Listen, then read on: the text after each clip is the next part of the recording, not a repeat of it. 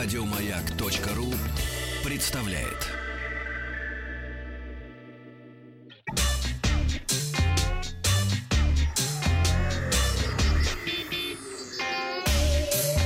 Страна транзистория.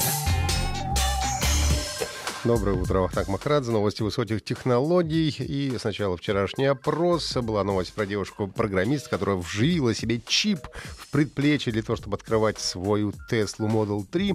Мы вас спросили, вы бы вживили себе чип? А, почему бы нет? 17% ответила. Зависит от цели. Это у нас 32% и не доверяю биохакингу.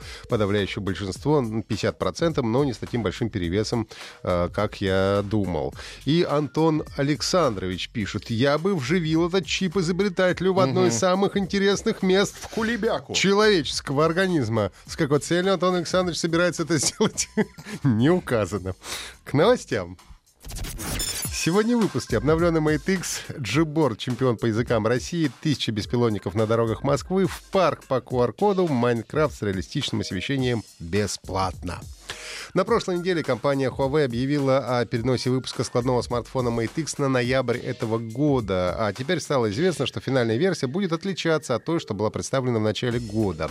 Huawei Mate X получил два важных обновления. В новой версии будет использоваться э, еще не анонсированный флагманский процессор Kirin 990. Анонс чипа ожидается в сентябре или октябре. А, возможно, его покажут на выставке IFA в Берлине, как в прошлом году показывали э, предыдущий чип. Поэтому э, пока что о нем ничего не известно. Кроме того, Huawei обновила камеры. Вместо набора сенсоров, э, таких же, как в прошлогодней Mate 20, установили смартфон-модули из Huawei P30. Ну и благодаря недавней сертификации Huawei Mate X в китайском сертификационном агентстве TINA стало известно, что смартфон теперь весит 300 граммов, на 13 граммов больше по сравнению с оригинальной версией. Ну и, вероятно, это связано с использованием обновленного механизма Falcon Hinge, который позволяет сгибать и раздебать устройство устройства. Ну и если все пойдет по плану, то э, сгибаемый Huawei Mate X поступит в продажу уже в ноябре этого года. Google выпустил обновление клавиатуры для мобильных устройств Gboard, добавив поддержку новых языков, и после апдейта э, приложение позволяет писать на 25 языках России, что больше, чем в любой другой виртуальной клавиатуре.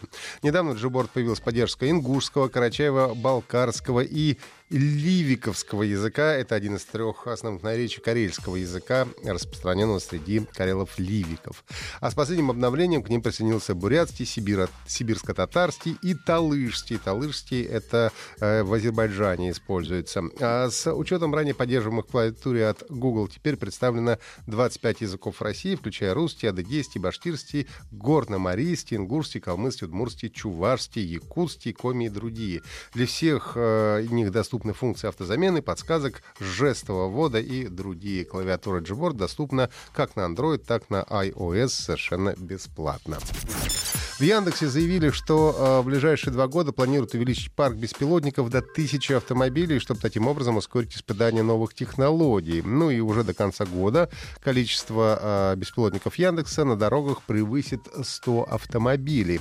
На данный момент компания уже имеет парк из 90 автомобилей, 35 из которых проходят испытания на московских дорогах с обязательным, правда, присутствием водителей, которые должны взять управление на себя при возникновении какой-то внештатной ситуации. Э, сегодня стоимость каждого робомобиля составляет 6,5 миллионов рублей, ну а первые самоуправляемые э, машины стоили около 9,5 миллионов, то есть сократили э, как-то производство стоимости и на 3 миллиона теперь стоит дешевле.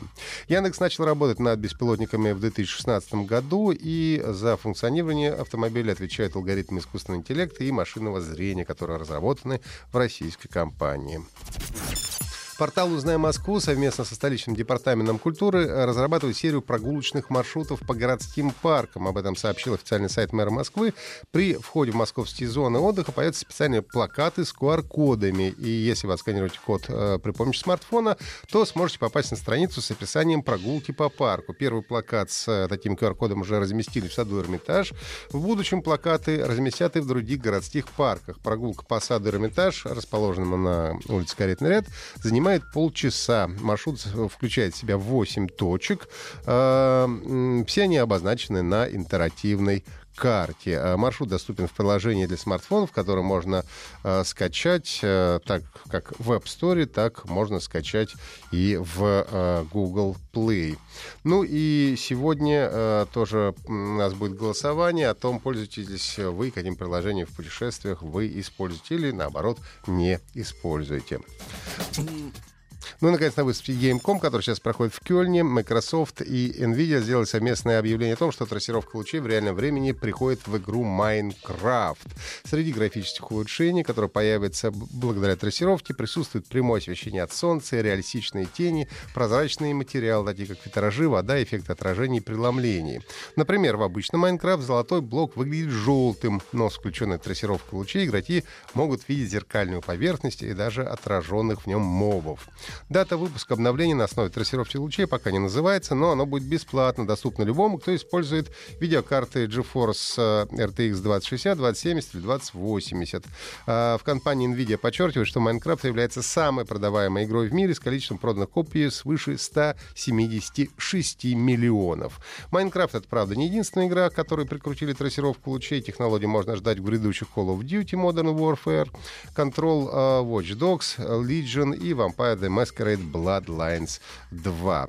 Если есть вопрос, задавайте ВКонтакте. Подписывайтесь на подкаст Транзистории на сайте Маяка и в iTunes.